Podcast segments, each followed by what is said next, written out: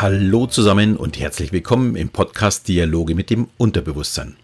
Der Podcast, in dem du erfährst, wie du funktionierst und was du mit diesem Wissen zukünftig anfangen kannst. Mein Name ist Alexander Schelle und heute möchte ich ein etwas ja, merkwürdigeres Thema betrachten, über das die meisten sofort sagen würden, ich doch nicht. Die Frage dazu lautet, bist du unzufrieden? Wie immer hat das Thema natürlich bei mir auch einen Hintergrund. Und ja, in der letzten Woche kamen meine drei Damen, also meine zwei Töchter und meine Frau, so nach und nach heim und alle drei, obwohl alles bestens erzählten mir von ihrem Ärger. Unsere Jüngste hat mir zu Mittag dann erzählt, dass ihre Lehrerin sie nicht mag. Meine Frau hat mir dann am frühen Abend Horrorgeschichten über ihre Chefin erzählt. Und am Abend dann noch die Älteste, dass ihr Dozent immer etwas zu rummäkeln hat an ihren Designs. Aber warum beschäftigen sich die drei, obwohl sie ja sonst sehr glücklich sind, beim Erzählen, wie der Tag war, auf das Unangenehme, auf das Ärgerliche? Selina zum Beispiel hätte mir auch erzählen können, was sie Positives erlebt hat auf der Voss. Oder meine Frau, wie sie mit ihren Kolleginnen beim Mittagessen oder Kaffee trinken war. Ja, oder wie sich vielleicht auch ein Kunde bedankt hat. Und ja, meine Große hätte zwar sagen können, dass der Dozent noch nicht ganz zufrieden ist, sie aber sich damit abgefunden hat, dass es halt mal nur eine 2 auf das Projekt gibt. Davon geht die Welt ja nicht unter. Aber nein, wir sehen ganz gerne immer erst das Negative. Das Positive blenden wir immer so ein bisschen aus, als, äh, als wäre es nicht da. Und es geht sogar noch weiter. Wir ärgern uns über den Pickel am Hals, anstatt dass wir uns über die Schönheit eines Lächelns freuen. Das kann und darf es doch nicht sein. Bei mir sind es manchmal ganze Tage, wo ich nichts auf die Reihe bringe und genervt bin, weil ich keine Ergebnisse produziere. Aber was hilft mir dann? Bei mir ist erstmal abregen, sich nicht drüber darüber ärgern. Dann einsehen, dass vielleicht jetzt gerade eben ich nicht in der Lage bin, etwas zu produzieren. Ja, da kommen einfach keine guten Ergebnisse raus, wenn man schlecht gelaunt ist. Und als nächstes kommt dann ja eine Entspannungshypnose und dann ganz wichtig, nichts machen. Ja, das muss auch mal sein. Etwas lesen, Fernseh schauen, von mir aus auch Katzenvideos auf Facebook, irgendetwas, was gute Laune macht. Wir benötigen diese Auszeit auch mal. Und die müssen wir uns auf jeden Fall auch gönnen. Und das ist auch schon mein erster Tipp heute. Genieße auch mal, wenn du schlecht drauf bist. Gönn dir einen leckeren Cappuccino oder was immer du gerne trinkst oder isst. Und ja, mach mal nichts oder geh einfach nur spazieren. Wenn die, der Unzufriedenheit dann eine Ursache vorangeht, dann ist es mit der Pause in der Regel nicht getan. Dann sollte man sich durchaus Gedanken machen, aber erst dann, wenn man sich wieder beruhigt hat. Warum wollte der Chef etwas von mir? Warum ist denn die Lehre nicht fair? Oder warum reicht mein Design für den Dozenten nicht für eine Eins? Es gibt ganz sicher immer Gründe. Aber die müssen nicht unbedingt bei uns liegen. Wir ziehen uns diesen Schuh nur ganz gern an. Der Chef konnte vorher auch von seinem Chef eins übergezogen bekommen haben. Die Lehrerin könnte mit meiner Stimme, meinem Namen oder meinem Aussehen irgendetwas Negatives assoziieren mit einem Schüler aus der Vergangenheit, weil sie eben mal schlechte Erfahrungen mit einer ähnlichen Person gemacht hat. Das macht es vielleicht das Ganze nicht besser. Genervt ist mir ja trotzdem. Aber wenn ich weiß, ich bin nicht der Grund, kann man vielleicht doch etwas leichter damit umgehen. Und der Dozent mag vielleicht die Farbe des Unternehmens nicht oder die Kurven der Typografie. Wer weiß. Es liegt aber nicht an mir persönlich. Und das ist, glaube ich, ganz, ganz, ganz, ganz wichtig. Und wenn ich mir Gedanken dazu gemacht habe, dann kann ich das Negative auch verarbeiten. Ich darf mich nur nicht weiter reinsteigern. Und für diesen Weg möchte ich auch ein wenig Hilfestellung geben. Mach dir mal Gedanken, wie es deinen Kollegen, deinen Mitschülern oder anderen Menschen geht. Wären die nicht glücklich, wenn sie all das hätten, was du hast? Und eines ist sicher, von den über sieben Milliarden Menschen, ich glaube mittlerweile sind es ja schon siebeneinhalb Milliarden, geht es dir, auch wenn vielleicht ja einiges in der letzten Zeit oder am heutigen Tag schiefgegangen ist, immer noch mit am besten. Genieße es und mach vor allem für deine Zukunft das Beste daraus. Mein zweiter Tipp. Reduziere deine Erwartungen. Man muss keine Millionen haben, um glücklich zu sein. Freue dich auch über Kleinigkeiten und völlig automatisch wird dein Unterbewusstsein dieses innerliche Strahlen übernehmen. Wenn sich jemand bei dir bedankt oder dir einen Smiley auf die Prüfung malt oder dich beim Autofahren einfach nur mal reinlässt, nimm es nicht einfach als normal, als gegeben hin, sondern freu dich einfach darüber. Das Zauberwort heißt dabei bewusster Leben. Gut, sind zwei Wörter, aber dann ist es halt ein Zauberspruch. Also bewusster Leben ist wirklich das Entscheidende, um wirklich mal zu sehen, was tut mir gut und was tut mir eben nicht so gut. Und dann kümmere ich mich doch eher um das, was mir gut tut. Und da setzt jetzt auch gleich mein dritter Tipp an. wenn du abends ins Bett gehst, denk nicht an Probleme, sondern überleg dir mal, was heute alles Tolles war. Und wahrscheinlich wirst du merken, am Anfang ist das gar nicht so einfach.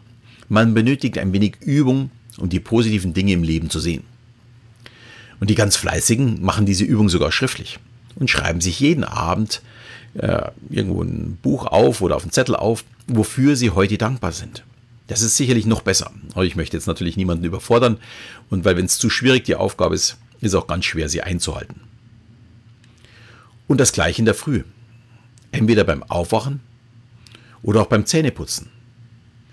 Was erwarte ich alles Tolle von diesem Tag? Worauf freue ich mich? Und dann noch ein fettes Lächeln in den Spiegel und dem Unterbewusstsein mitteilen, wie toll doch das Leben ist. Das sind jetzt mal die Tipps, wie man aus dieser inneren Gefühlsunzufriedenheit rauskommt.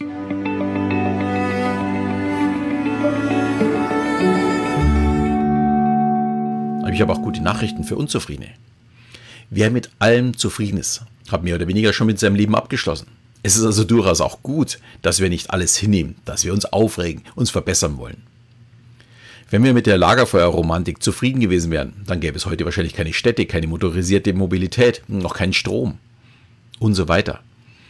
Veränderungen kommen durch Unzufriedenheit. Wichtig ist nur, wie sehr lasse ich sie in meine Gefühlswelt oder ist sie der Antrieb, etwas zu verändern. Das geht natürlich nicht immer. Wenn ich mit der Bundeskanzlerin unzufrieden bin, dann kann ich mich zwar dazu äußern, aber ihren Job übernehmen wird deutlich schwieriger. Das gleiche in einem Konzern. Wenn der Vorstand beschließt, dass man einen Standort schließt, dann bin ich als Betroffener sicherlich extrem unzufrieden und wahrscheinlich auch sauer. Aber wie ich damit umgehe, was ich daraus mache, ist das Entscheidende für meine Zukunft. Wenn ich am nächsten Tag beginne, mir was Neues zu überlegen oder auch gleich auf die Suche gehe, dann habe ich es akzeptiert, mit dem Ziel, die Situation zu verbessern. Wenn ich aber nur darüber schimpfe und nichts tue, wird diese Abwärtsspirale immer weiter nach unten führen. Und es wird schwieriger, da wieder rauszukommen. Jeder Rückschlag kann eine Chance sein. Wenn ich nicht wieder aufstehe, wenn ich liegen bleibe, wird sich einfach nichts ändern. Da vielleicht auch mal noch eine kleine Betrachtung zur Politik und der Unzufriedenheit aller mit, unseren, mit unseren Politikern. Dafür gibt es eigentlich zwei Gründe. Der erste ist, wenn ein Politiker etwas Gutes macht, gibt es dazu eine neutrale Nachricht in den Medien.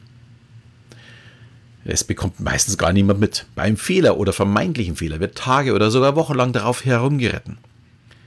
Wie sollen wir den Politiker dann noch gut finden, wenn er bei 100 guten Dingen einen Fehler macht und nur den hören wir die ganze Zeit in den Medien? Da sollten wir vielleicht auch ein bisschen mehr Respekt denen gegenüber haben, die ja den Mut haben, eben diese Fehler auch zu machen.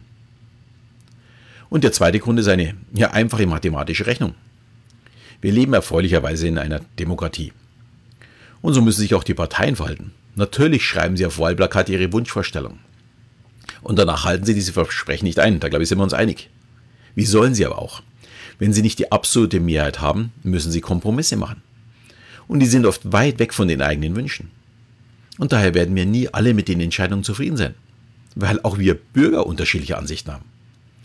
Ein Beispiel momentan, äh, was sehr passend ist zu der Zeit, die Konservativen möchten kein Tempolimit. Und dann heißt es natürlich aus denjenigen, die das Tempolimit haben möchten, das ist die Autolobby. Aber frag doch mal in deinem Bekanntenkreis, wer wirklich ein Tempolimit möchte. Es sind einfach noch ganz viele Bürger, die das nicht wollen.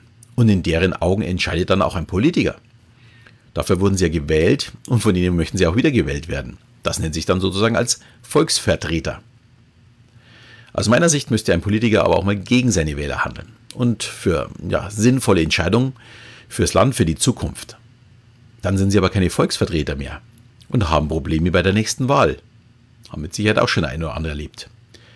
Und wenn ich zurückdenke, welches Theater zum Beispiel die Einführung des Rauchverbots in der Gastronomie ausgelöst hat, da gab es ja, ja, man glaubt ja, dass die Gastronomie komplett pleite macht.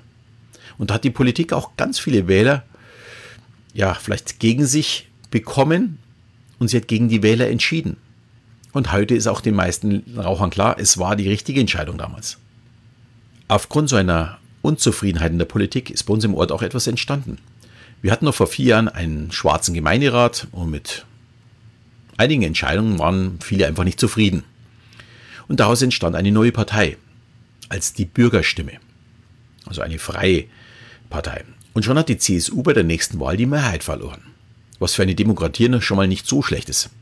Aber was für mich noch viel wichtiger ist, die Bürgerstimme kann mit einem gesunden Menschenverstand für die Gemeinde entscheiden.